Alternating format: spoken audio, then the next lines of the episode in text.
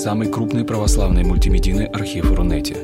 Лекции, выступления, фильмы, аудиокниги и книги для чтения на электронных устройствах в свободном доступе для всех. Заходите. Предания.ру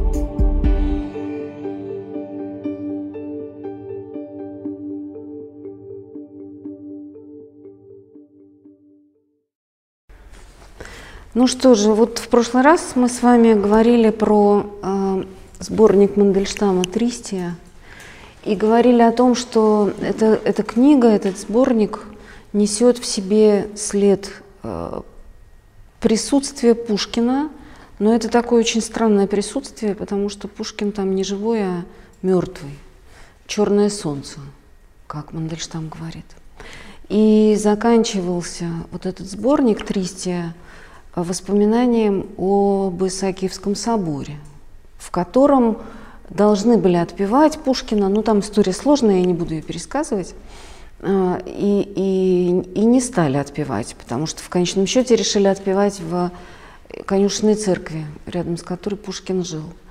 И Мандельштам с группой товарищей устроили отпевание Пушкина, не отпевание, а панихиду, панихиду по Пушкину – в феврале 1921 года. И вот это стихотворение про Исаакиевский собор, оно начинается с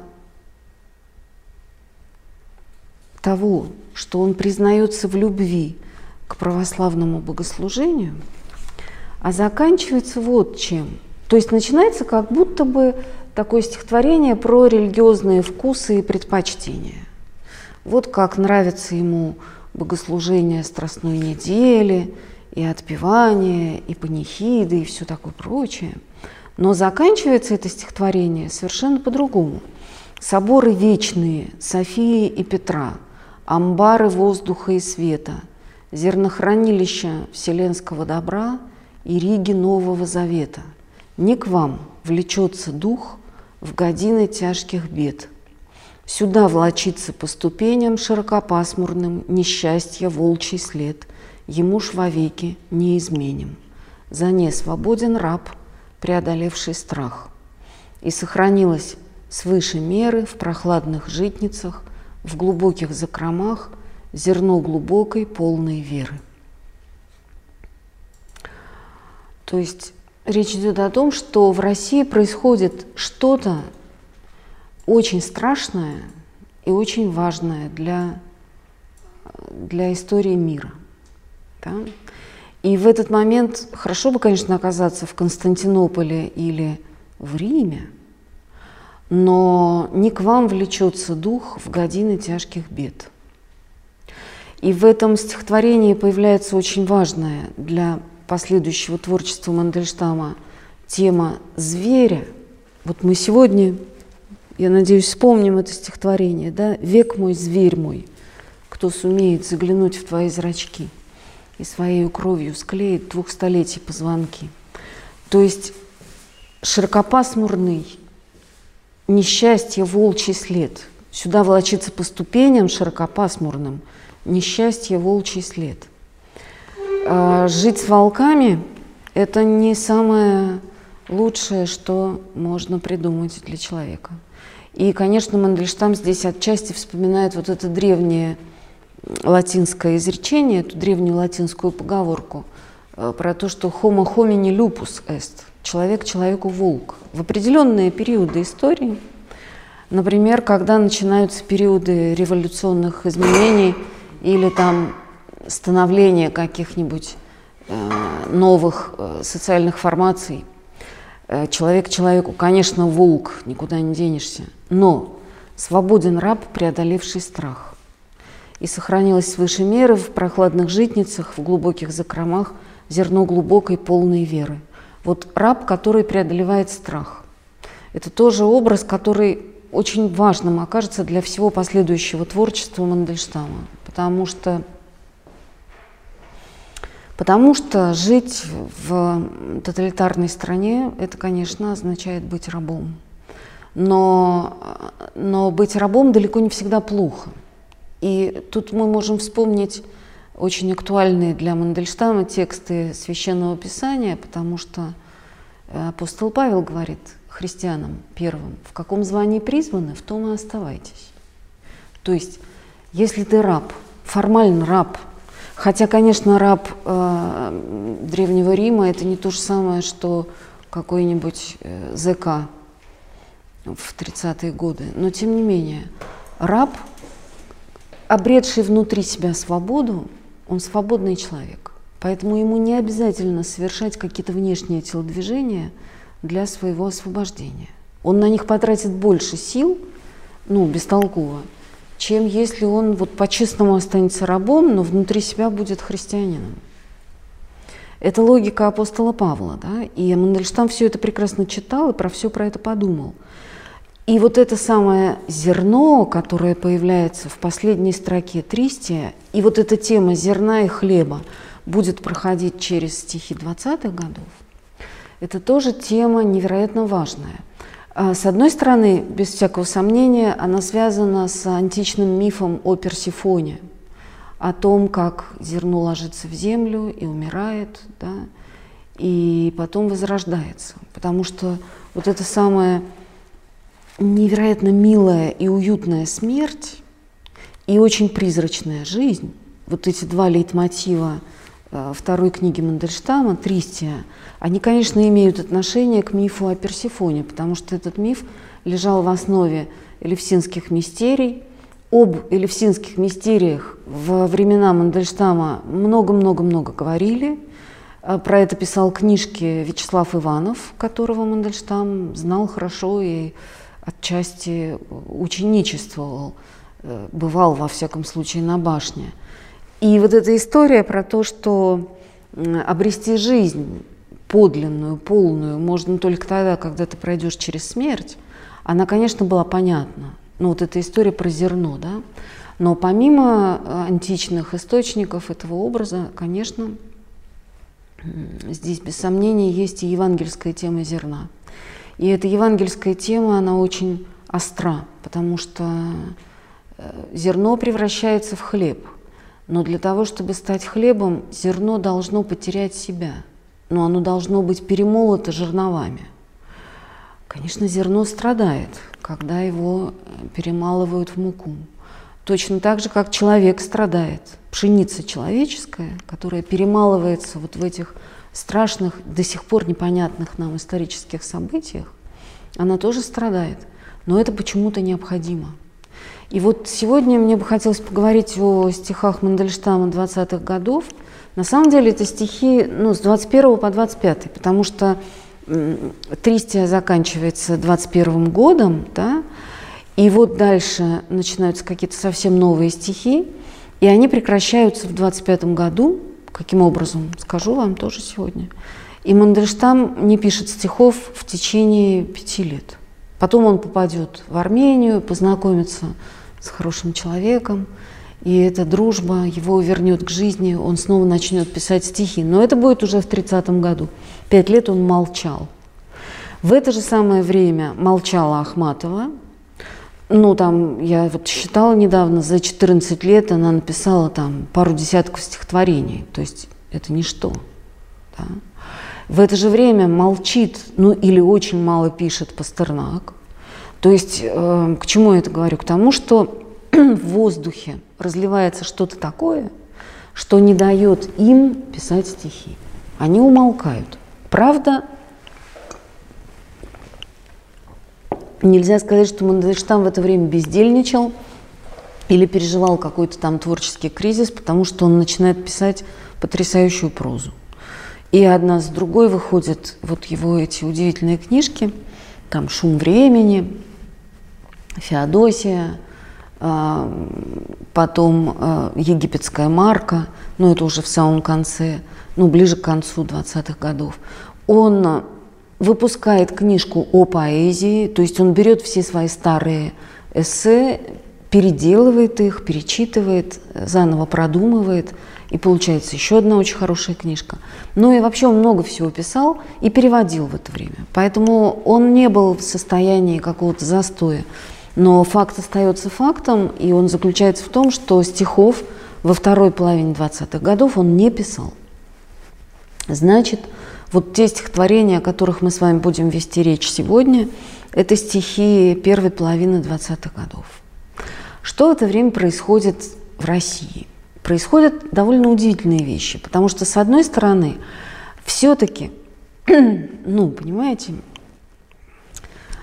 а, нам, конечно, очень хочется иногда сказать, что там все советское было такое плохое, такое плохое. Но оно таким не было, если по-честному. Ну, например, вот тут в связи со всякими другими своими делами я читала биографию поэта Хлебникова. И попутно выяснила, что отец Велимира Хлебникова смог осуществить свою большую мечту, а именно создать заповедник под Астраханью, потому что там очень много редких и прекрасных птиц. Эти птицы подвергались совершенно бесчеловечному, ну, жестокому, жесточайшему истреблению, можно быть бесчеловечным по отношению к птице? Ну, можно, наверное. А, потому что в моде в десятые годы и в 900-е были всякие перья, дамские э, разные шляпы с перьями, боа из птичьих перьев. Ради этого убивали птиц. Отец Хлебникова был профессор-орнитолог, он страшно этому противостоял. Но когда он э, просто, ну он был уважаемый человек в городе, он был профессор университета, но когда он ходил в разные инстанции, ему говорили, это невозможно, потому что, потому что бизнес рухнет у некоторых людей, да, поэтому это невозможно. Но потом пришли большевики, хорошие или плохие, я не знаю, какие они были, но они сказали, да, это возможно, потому что мы вступаем в новые времена. Нам довольно-таки безразличен этот бизнес, у кого какой у нас будет другая страна, и мы будем жить по-другому. И вот этот заповедник, который, по-моему, даже и до сих пор существует, там всякие розовые лотосы, фламинго и всякие чудеса природы, он был э, возможен только в 18 году. Почему я про это рассказываю? Потому что, ну ведь масса была каких-то удивительных художественных проектов после революции, которые были очень яркими – которые были насыщены прям вот настоящей жизненной силой. Почему это так? То есть если бы страна, ну просто вот обрушилась в какую-то там дурно, дурно пахнущую яму, этого бы не было. Значит, все было не так просто. И когда там Блоку плевали в лицо, ну мы про это еще поговорим, за его поэму «12», то нельзя сказать, что господа были до конца правы. Он написал то, что написал. И он не лгал там ни одним словом. Это не было заказное стихотворение для прославления там каких-нибудь деятелей революции. То есть это я о чем? О том, что 20-е годы – это время очень сложное, потому что, с одной стороны, вот там есть какое-то свежее дыхание и творческая сила, с другой стороны, очень быстро все это начинает э, костенеть. И начинают появляться, например, какие-то писательские союзы, с которыми у Мандельштама были невероятно сложные отношения.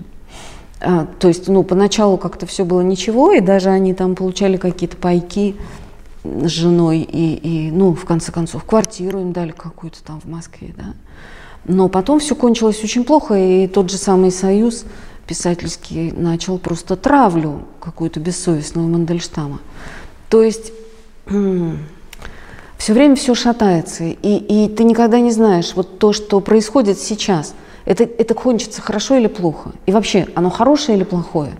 Ты с ним вступаешь в какие-то отношения, да, а оно хорошее или плохое.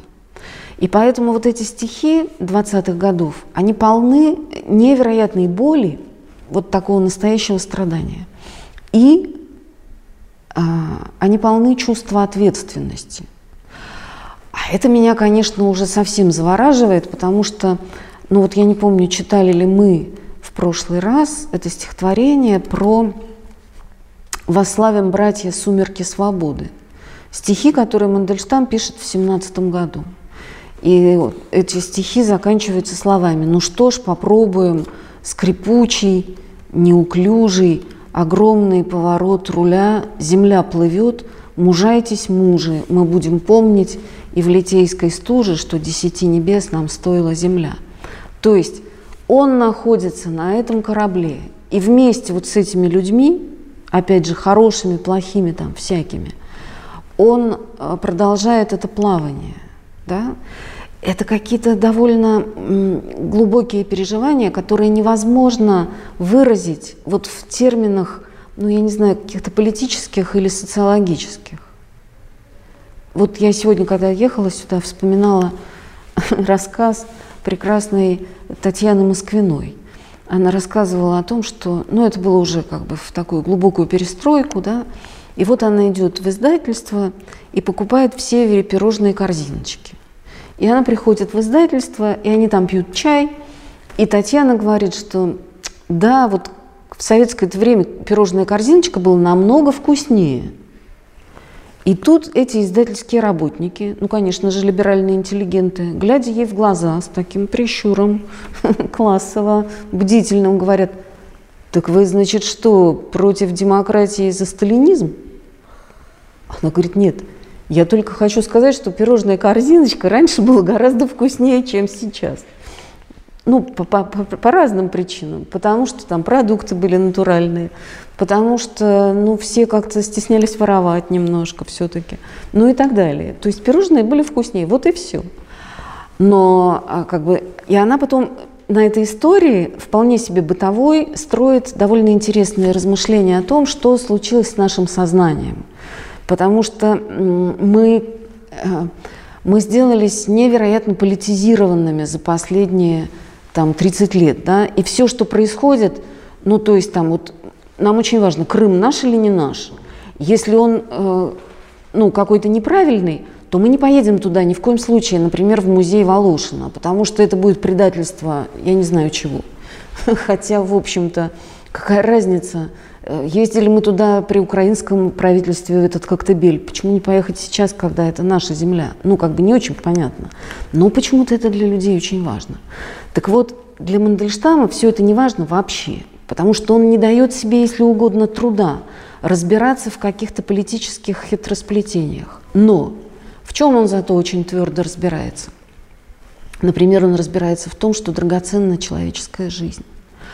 Вот последний свой сборник, который ему удалось выпустить уже в конце 20-х годов, он дарит Николаю Ивановичу Бухарину, а Бухарин заступался за Мандельштама многократно пока еще мог за кого-то заступиться, пока его не перемололи эти жернова.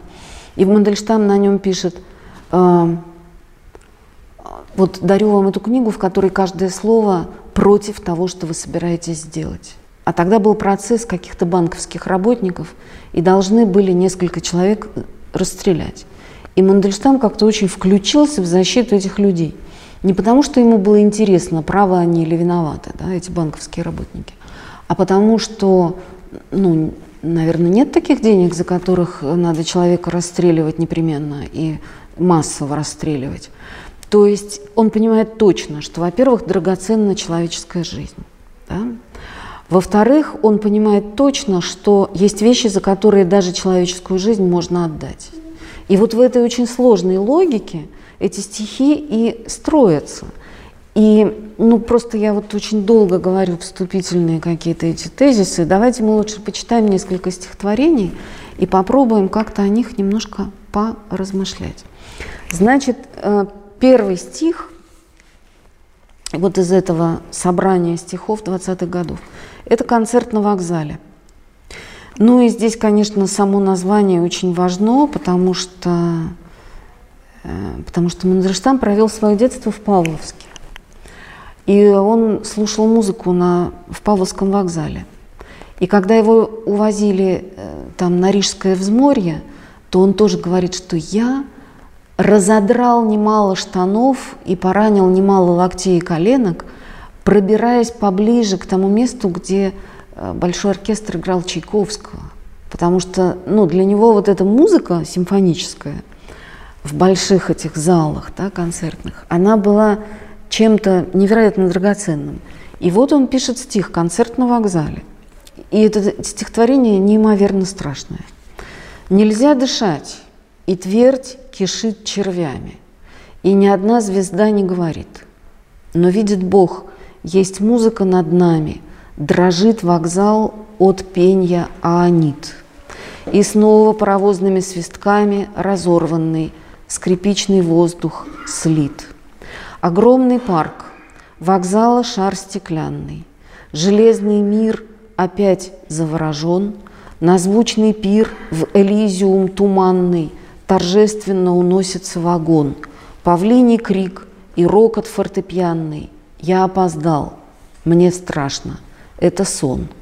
И я вхожу в стеклянный лес вокзала, Скрипичный строй в смятенье и слезах, Ночного хора дикое начало И запах роз в гниющих парниках, Где под стеклянным небом ночевала Родная тень в кочующих толпах.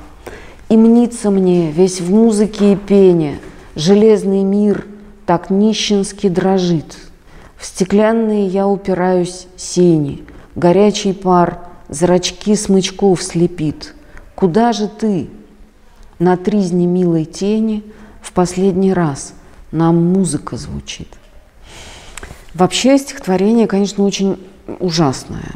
Первая строчка чего стоит? Нельзя дышать, и твердь кишит червями. Это, конечно, кошмарный кошмар, потому что вот насчет «нельзя дышать» в ранних стихах Мандельштама есть такой чудесный стих, где он говорит «отравлен хлеб, и воздух выпит, там как можно горе горевать. Иосиф, брошенный, проданный в Египет, не мог сильнее тосковать.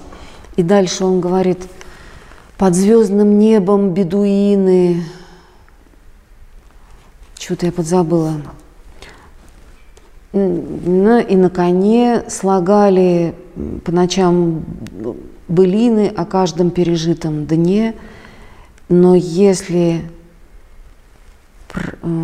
как-то там поется и полной грудью, наконец, все исчезает, остается пространство, звезды и певец. То есть начинается стихотворение с того, что отравлен хлеб и воздух выпит, да, ничего нету, а заканчивается тем, что все-таки, когда певец поет и дышит полной грудью, то дышать можно – дышать можно. Но не найти уже мне этот стих. Ну, дома прочитайте потом правильно. Так вот, а здесь он говорит, нельзя дышать. То есть там он как-то вот прорывался через все это говорил, нет, вот пока еще можно. Теперь уже нельзя дышать. А дальше еще хуже. Это, кстати, слова 21 э, год. 21 год – это день смерти Блока и Гумилева – и за несколько месяцев до своей собственной смерти, это было последнее выступление публичное Блока, он больше уже не появлялся на публике, он сказал речь о назначении поэта. И он там говорит о том, что не пуля Дантеса убила Пушкина, Пушкин умер от недостатка воздуха, он задохнулся. Ну и через несколько месяцев он сам тоже задохнулся и умер от недостатка воздуха. То есть дышать нельзя, это правда. Потому что, ну, вот уже советский такой маразм, он все-таки начинает э, разрастаться. И твердь кишит червями, а это еще страшнее, потому что это означает, что небо сгнило. Твердь небесная, которая по определению, ну, она такая не, нетленная, она же хрустальная, да, на ней серебряные золотые светила висят, она кишит червями, то есть мир прогнил до основания. Наступили последние времена, и ни одна звезда не говорит. Но это всем русским людям очевидная цитата из Лермонтова, да? Вот это чудесная этот, э, история про то, как он идет по каменной дороге, но на самом деле он идет по звездному пути, да? Э, кремнистый путь блестит, ночь тиха, пустыня внемлет Богу, и звезда звездою говорит. Мандельштам говорит, все кончено, ни одна звезда не говорит. Все, наступило полный какой-то кошмар. И дальше какой чудный поворот – но видит Бог, есть музыка над нами. Дрожит вокзал от пения аонид. Вот эти самые аониды, кстати, некоторые мемуаристы, не помню, по-моему, это писал Георгий Иванов, он говорит, да Мандельштам и не знал, кто такие аониды. Нет, Мандельштам очень хорошо это знал, потому что, во-первых, он в хорошей школе учился, во-вторых, он все-таки поучился в университете, и не в одном. Да. Был ли он хорошим студентом или плохим, это не так важно, но даже плохого студента невозможно, ну, как сказать, ничему не научить. Он выходит из университета все-таки как-то слегонца, извините за грубое слово, э, просвещенный. Так вот, Мандельштам очень хорошо знал, что аониды – это музы, но это другие музы. И Пушкин про это пишет. У Пушкина тоже есть аониды, но Мандельштаму было хорошо известно, что есть вот классический круг муз. Это, э, это в Павловске 12 дорожек. Вот там стоит Аполлон, все были, помнят, да? И 12 дорожек – это 9 муз, плюс еще там Венера Калипига, Гермес и кто-то еще. И вот это хорошая история. Но помимо девяти классических муз, спутниц Аполлона, есть еще более глубинные музы, более древние. Их было три. И они-то как раз и назывались Аониды.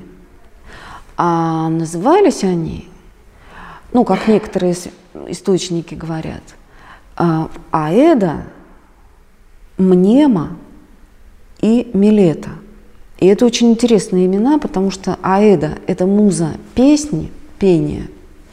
Вторая мнема, ну понятно, это муза памяти. Да? И третья Милета, тоже очень здорово, это муза опыта. Вот это как бы триада, песня, память и опыт, а мы об этом поговорим в следующий раз, потому что Мандельштам будет в 30-е годы э, задумываться о природе художества, потому что действительно весь старый мир прогнил и разрушился. Жить по-старому и, в частности, сочинять стихи по-старому, так как это делали в XIX веке, уже не получается. Ну, то есть люди пробуют, но не получается хорошо, вот в чем ужас. Значит, надо построить какую-то новую эстетику, и он ее строит. И как раз вот это все замешано на опыте, достигается потом и опытом бесконечного неба игра, говорит он, да? То есть песня рождается из жизненного опыта, из памяти, из какого-то внутреннего усилия. Идти по путям э, традиционным невозможно. И очень милая еще здесь такая примета времени. И снова паровозными свистками разорванный скрипичный воздух слит.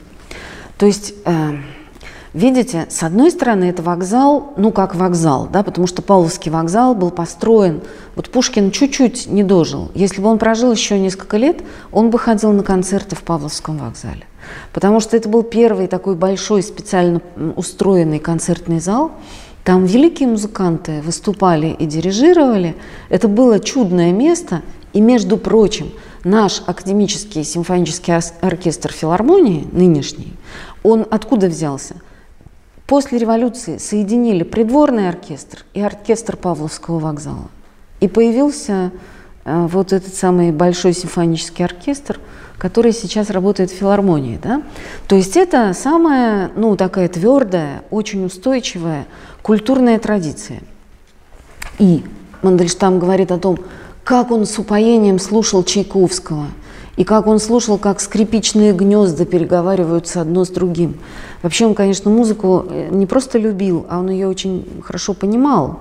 Все, что он говорит о музыке, это прям вот, ну, понятно, что человек э, понимает очень глубоко.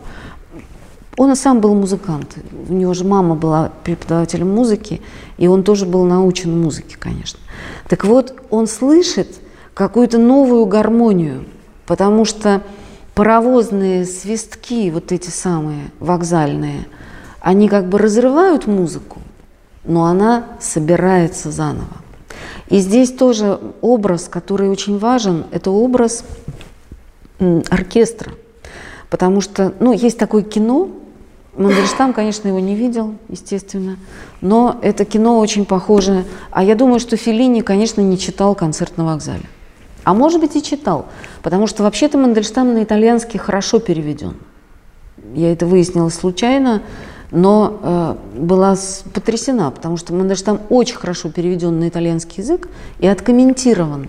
То есть итальянские студенты, они могут прям вот проникать в глубины. Так вот, у, у Феллини есть кино под названием «Репетиция оркестра».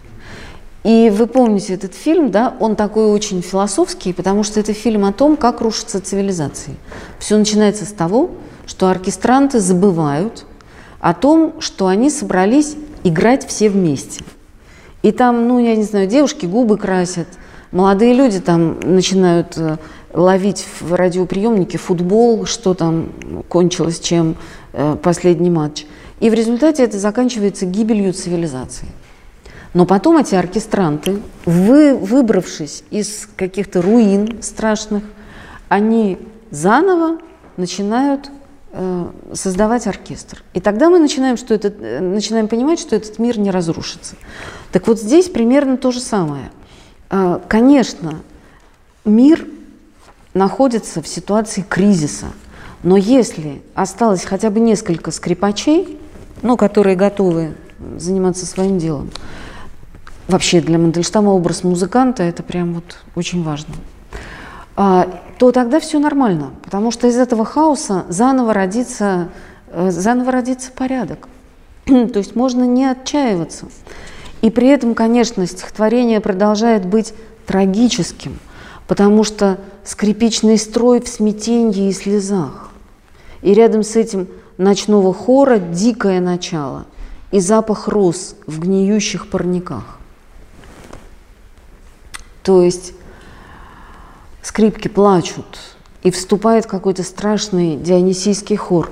Но это все надо пережить, и тогда из этого родится какая-то другая гармония. И заканчивается стихотворение очень грустно, конечно. «Куда же ты на тризне милой тени в последний раз нам музыка звучит?» Это, конечно, аллюзия к стихотворению Тютчева – про то, что я лютеран, люблю богослужение, да, и Тютчев говорит, что там молитесь Богу, в последний раз вы молитесь теперь. Да? Ну, в начале XIX века Тютчев уже диагностирует э, некоторое начало конца. И вот этот конец, он, конечно, вполне э, уже виден в, э, во времена Мандельштама, то есть на сто лет позже Тютчева. Да, действительно, мир рушится, но, но плохо ли это? Ну, то есть жить в эпоху великих катастроф, конечно, очень неудобно. Но если старое не умрет, оно никогда не даст места чему-то новому. И как бы ни было дорого нам старое, оно все равно погибает. Однако в этой ситуации очень важна фигура героя – и вот я вам сейчас прочитаю стишок, который Мандельштам написал, когда узнал о смерти Николая Гумилева. У него с Гумилевым и с Ахматовой была очень многолетняя и прекрасная дружба. И однажды он Ахматовой написал, что э, диалог с вами и с Колей у меня не прекращается никогда. То есть он, э, ну, с Ахматовой, понятно, он дружил, просто она приезжала к нему в гости постоянно, и он к ней в Петербург. И, кстати, э, Надежда Яковлевна Нальштам говорит о том, что когда они встречались, даже в самые мрачные годы, какие-нибудь 30-е, они начинали тут же веселиться. И она говорит, это было так странно, потому что ну, это было два человека, уже не очень молодых, не очень счастливых, там, потраченных, потрепанных жизнью. И вдруг они начинали веселиться просто как школьники, которые сбежали с уроков, и вот у них что-то такое чудное происходит. У них был свой язык замечательный, в котором было множество таких словечек, э, непонятных вне контекста. Ну, например, э, когда вот они веселились, Мандельштам и Ахматова, эти два уже таких стареющих человека, это называлось «большой змеязи». Что такое большой змеязи, это рассказывает, эм, э, рассказывают воспоминатели – они говорят, что когда Натан Альтман написал портрет Ахматовой, ну такой супермодернистский, который сейчас в Русском музее, то пришел к нему один итальянский художник, по соседству живший. Он посмотрел на это дело, он плохо говорил по-русски, и сказал, да, будет большой змеязь. Он, наверное, имел в виду, что все будут очень смеяться, потому что, ну, очень странный портрет, да, он такой, как немножко кубистический. Вот. Но, но вот этот большой змеязи они взяли в свой язык. Или было у них еще чудное такое выражение, и никакой неловкости не произошло, говорили Мандельштам и Ахматова. Причем они это говорили в самых страшных э, каких-то ситуациях конфуза и, и неудобства. А источник был вот какой. Однажды Ахматову попросили отнести какие-то книжки, ну, в общем, что-то передать одному пожилому актеру. Ну и она пришла к нему, и вот ему сказали, что вот пришла Анна Андреевна Ахматова. А этот человек, ну, ему было уже очень-очень много лет, и он э, как бы еще после инсульта не очень, ну, не очень был укоренен в реальности. И он так посмотрел на Ахматову и говорит, совершенно неинтересное знакомство. Вот. И когда Ахматова пересказывала это, ну, конечно, очень веселясь, да, а, переска... она уже тогда была знаменитым поэтом, вся Россия там ее знала и все такое. Он говорит, ну, совершенно неинтересное знакомство, ей в лицо. И она пересказала это Мандельштаму, и Мандельштам говорит, и никакой неловкости не произошло. Не надо. Все хорошо. Вот. И, значит, они веселились бесконечно, очень дружили. И поэтому можно предположить, что смерть Гумилева для Мандельштама это было событие ну, гораздо более личное, да, чем если бы это был какой-то просто большой поэт. То есть это был очень близкий его друг. Ну вот он пишет, он в Тбилиси об этом узнал. Умывался ночью на дворе. Твердь сияла грубыми звездами. Звездный луч, как соль на топоре. Стынет бочка с полными краями. На замок закрыты ворота, и земля по совести сурова. Чище правды свежего холста вряд ли где отыщется основа. Тает в бочке, словно соль звезда, и вода студеная чернее. Чище смерть, соленее беда, и земля правдивей и страшнее. И вот тут возникает такая очень важная тема, ну вот этот топор жертвенный, да, пролитая кровь, она здесь отзывается как соль и как звездный свет. То есть оказывается, что жертва э, становится вот той самой солью, которая очищает мир – ну, это опять же евангельские штуки, да, про то, что вы соль земли, а если соль потеряет, э, потеряет силу, то что сделает ее соленой? И вообще, конечно, в Евангелии и в христианскую этику жертва встроена очень глубоко.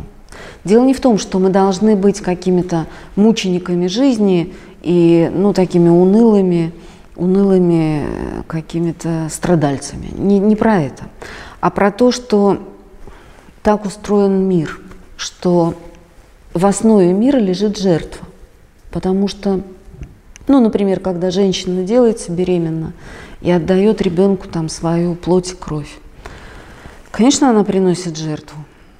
Ну, то есть это все же просто рассказы про то, что там беременность укрепляет здоровье. Ничего она не укрепляет, а наоборот разрушает, потому что человек отдает свой кальций, там, свой кислород, свое то, свое это.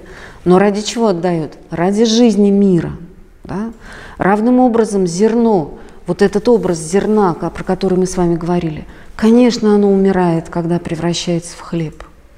Но оно при этом дает жизнь кому-то другому. Да? Животное умирает, когда, ну вот этот агнец, который предшествовал Господу, да, пасхальный агнец Ветхого Завета – его закололи и съели, и вышли в пустыню. Но зато это был источник новой жизни для того народа, который заклал этого агнца. То есть получается, что жертва – это часть жизни. И, ну, как бы, и приносить себя в жертву, да, и принимать жертвы – это то, из чего состоит жизнь человека. Потому что мы все приняли жертву от своих родителей, от своей матери. И мы все отдаем себя в жертву – там нашим детям, друзьям, еще кому-то, ну, кому надо. И вот эта тема жертвы, Гумилев, конечно, стал жертвой, да, но эта жертва, она сверкает как соль, как звезды, потому что каким-то образом она очищает мир. Хотя это страшно, да? чище смерть, соленее беда, и земля правдивее и страшнее. Причем тут надо сказать, что жертва не оправдывает палача. Понимаете? Вот сам Христос накануне своей смерти, он говорит о том, что Сын Человеческий должен умереть и воскреснуть, но горе тому человеку, который его предает – Лучше было бы, если бы ему надели жорнов на шею. Жертва может простить палача, но это уже другая история. То есть, к чему я это говорю? К тому, что не, не, не, я бы не хотела, чтобы мои слова были поняты как оправдание ну, там, кровавого сталинского режима. Потому что вот он приносил жертв, и теперь он нам обеспечил будущее. Нет, нет, нет. Ничего такого. Каждый палач отвечает за свои поступки. Но пролитая кровь жертвы каким-то таинственным образом участвует в росте мироздания. То есть на, на крови праведников растет церковь, да, на крови жертв растет э, народ, страна. То есть каким-то образом это все не зря и не даром. Потому что у нас же какая основная риторика, что вот бессмысленно уничтожили страну. Во-первых, к счастью, все-таки ничего не уничтожили, хотя ну, попытки были, понятно. А во-вторых, ни в коем случае не бессмысленно. То есть это не, это не лагерная пыль, а это зерно размолотое для того, чтобы из него взошел какой-то новый хлеб. И вот есть стишок про хлеб, как ни странно. «Как растет хлебов опара, поначалу хороша, и беснуется от жару домовитая душа, словно хлебные софии с херувимского стола круглым жаром налитые поднимают купола, чтобы силой или лаской чудный выманить припек, время царственный подпасок, ловит слово колобок. И свое находит место черствый пасынок веков, усыхающий довесок прежде вынутых хлебов. То есть как я это понимаю, может быть, я ошибаюсь, но это к тому, что а, мы, пока мы вот эта самая пшеница человеческая, про которую Мандельштам писал, мы еще не знаем, какой хлеб будет из нашей жизни испечен. Ну, то есть какой-то конечный смысл э, трагических периодов в истории, он становится понятен очень не сразу. И мы не можем сказать, что это все было бессмысленно и зря, потому что уже поднимается какое-то тесто, да, какой-то хлеб будет выпечен, он будет прекрасным, возможно. И вот э, в этом сборничке очень важное место занимает, э, ну, во-первых, стихотворение «Век», у нас уже времени мало, поэтому просто вот еще два стихотворения прочитаем и как-то несколько слов о них скажем. А во-вторых, вот я тут для себя как-то открыла заново Париж, э, стишок такой 20 третьего года. Значит, век мой, зверь мой, кто сумеет заглянуть в твои зрачки и своей кровью склеит двух столетий позвонки. Кровь строительница хлещет горлом из земных вещей, Захребетник лишь трепещет на пороге новых дней. Тварь, покуда сил хватает, покуда жизнь хватает, донести хребет должна – и невидимым играет позвоночником волна, словно нежный хрящ ребенка, век младенческие земли снова в жертву, как ягненка, темя жизни принесли. Чтобы вырвать век из плена, чтобы новый мир начать, узловатых дней колена нужно флейтою связать. Это век волну колышет человеческой тоской, и в траве гадюка дышит мерой века золотой. И еще набухнут почки, брызнет зелени побег, но разбит твой позвоночник, мой прекрасный жалкий век. И с бессмысленной улыбкой вспять глядишь, жесток и слаб, словно зверь когда-то гибкий на следы своих же лап. Кровь строительница хлещет горлом из земных вещей, и горячей рыбой плещет в берег теплый хрящ морей – и с высокой сетки птичьей от лазурных влажных глыб льется, льется безразличие на смертельный твой ушиб. Ну, смотрите, век мой, зверь мой. То есть это вот тот самый волк, лев, дикий зверь, который встает на нашем пути, и, и с этим сделать ничего невозможно, потому что можно изменить пространство. Ну, в конце концов, многие товарищи Мандельштама, те, с кем он вместе там по молодости бывал в «Бродячей собаке» или на башне у Иванова, Но они взяли и уехали. Были ли они счастливы? Кто-то да, а кто-то нет. Вот, скажем, э, Игорь Стравинский сделался действительно великим композитором, там, суперзвездой, да, ну или там Рахманинов или Прокофьев. А какой-нибудь Артур Лурье, который тоже был, в общем, неплохой композитор, он сказал, что то, что я делаю, никому не нужно.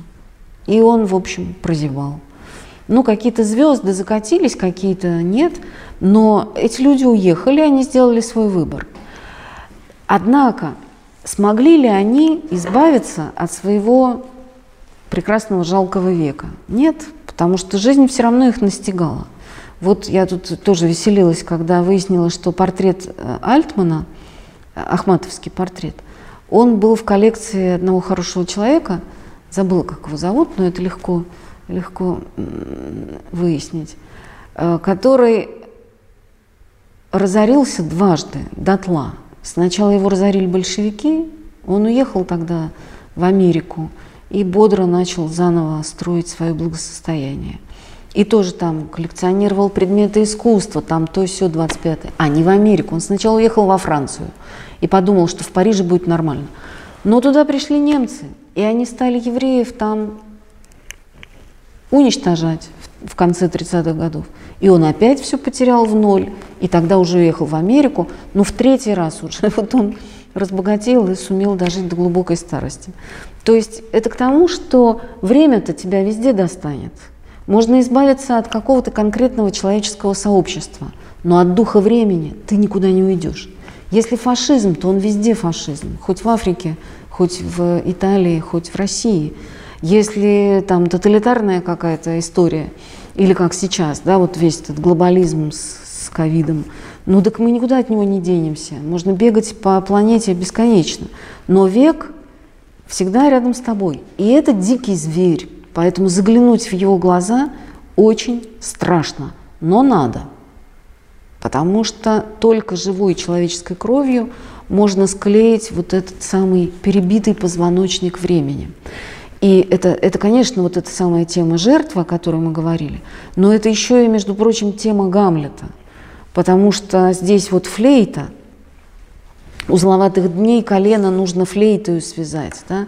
Но это, конечно, история Гамлета, потому что э, флейта, понятно почему, да, вот Гамлет дает Розенкранцу флейту и говорит, сыграйте на, на дудочке, на флейте, сыграйте мне. Этот говорит, я не умею. Гамлет говорит, а что тут уметь? Вот дуешь там, закрываешь дырочки, будет прекрасная музыка. Он говорит, принц, но я не учился, я не умею. И тогда Гамлет говорит, ага, значит, на флейте ты играть не можешь, а на мне ты сыграть можешь. То есть ты считаешь, что человек проще флейты. И в другом месте Гамлета, ну это самая знаменитая, да, тоже цитата про то, что порвалась э, там связь времен, да, the time is out of joint. Если буквально, то время вывихнуло сустав, позвонки разошлись, как бы кости перебиты, да, надо их как-то собрать. И это то, чем занят Гамлет – Гамлет появится и у Пастернака, ну, чуть позже, в стихах из романа. То есть вот эта тема, когда все прогнило в датском королевстве, как-то надо что-то здесь спасать, спасти можно одним единственным способом. За счет того, чтобы отдать свою кровь, свою жизнь за, э, за правду.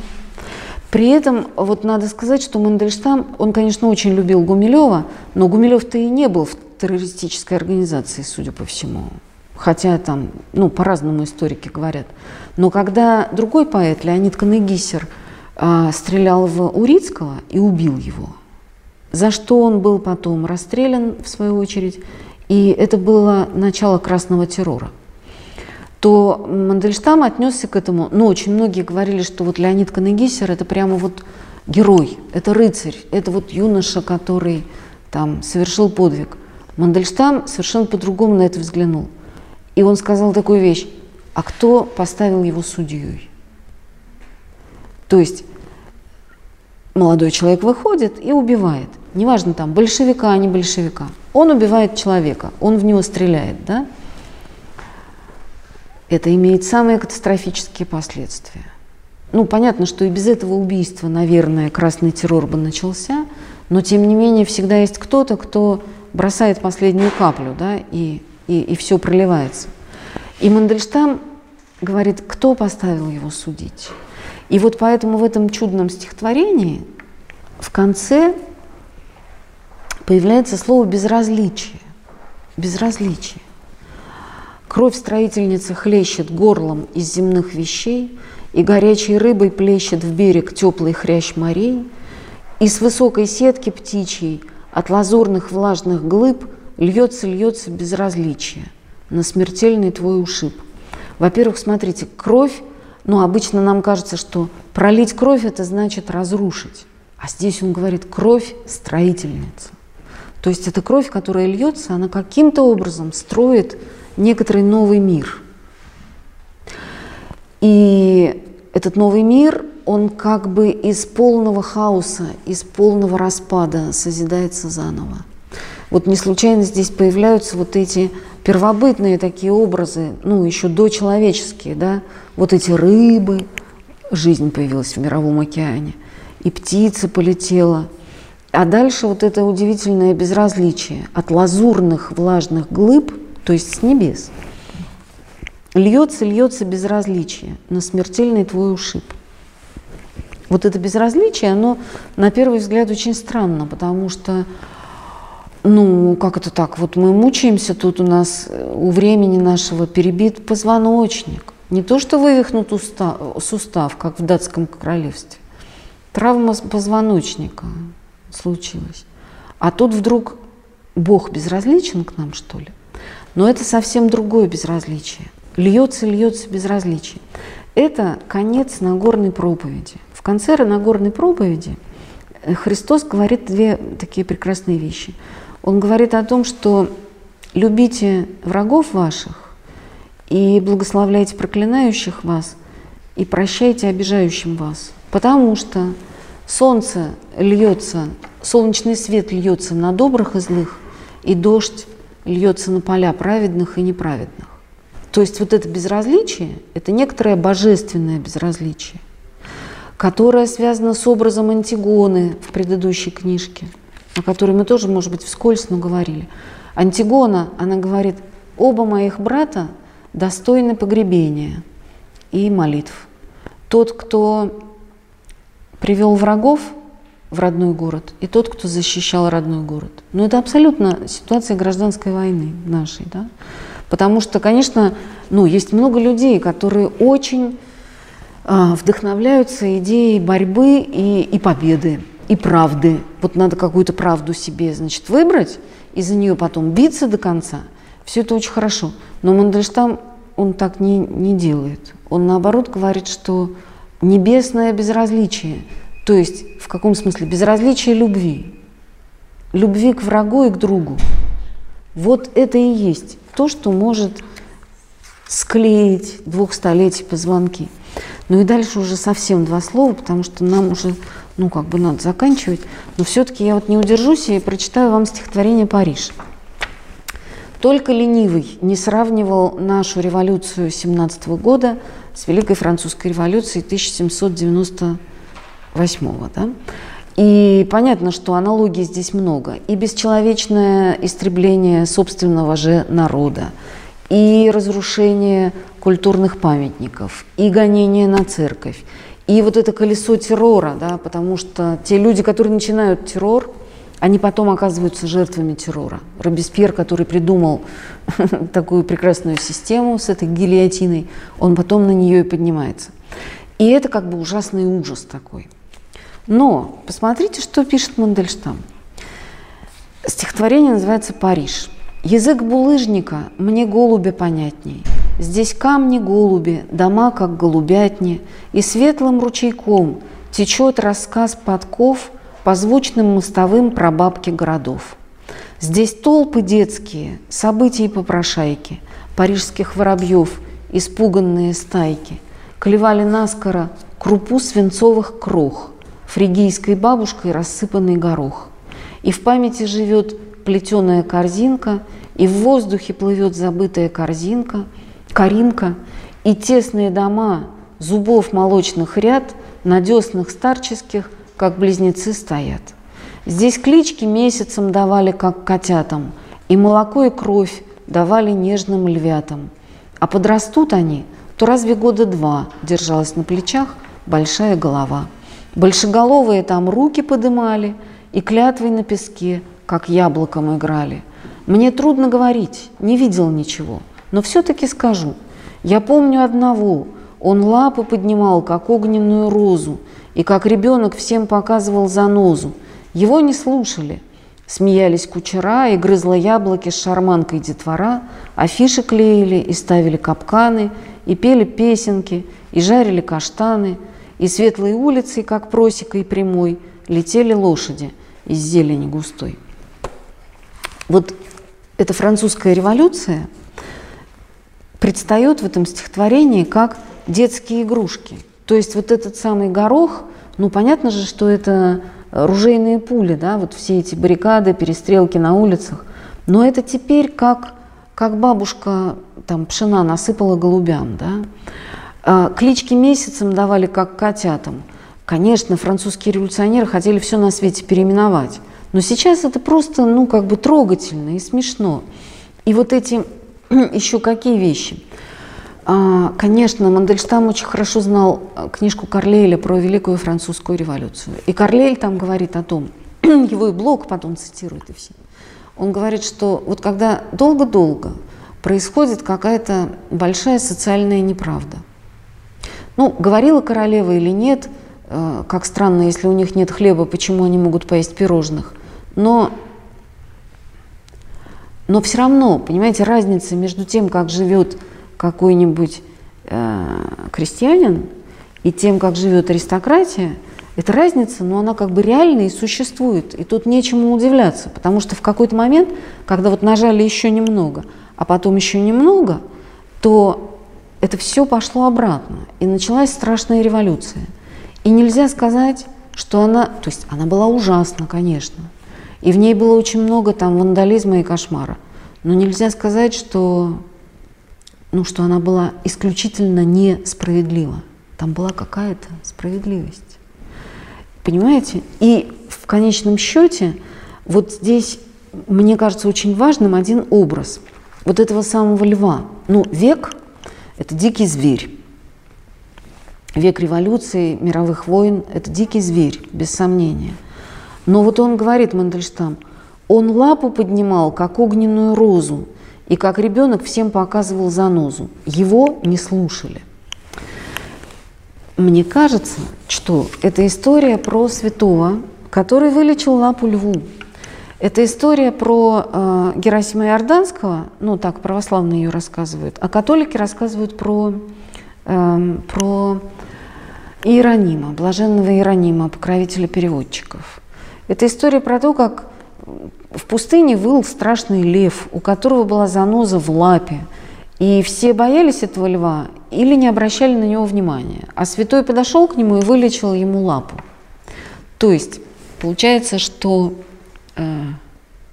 вот этот ужас э, 20 века может вылечить только милость, сострадание и какая-то вот детская простота святого, понимаете? Потому что для того, чтобы провести, подойти ко льву как котенку и вытащить у него эту занозу из лапы, надо быть ребенком, ну таким блаженным, сумасшедшим.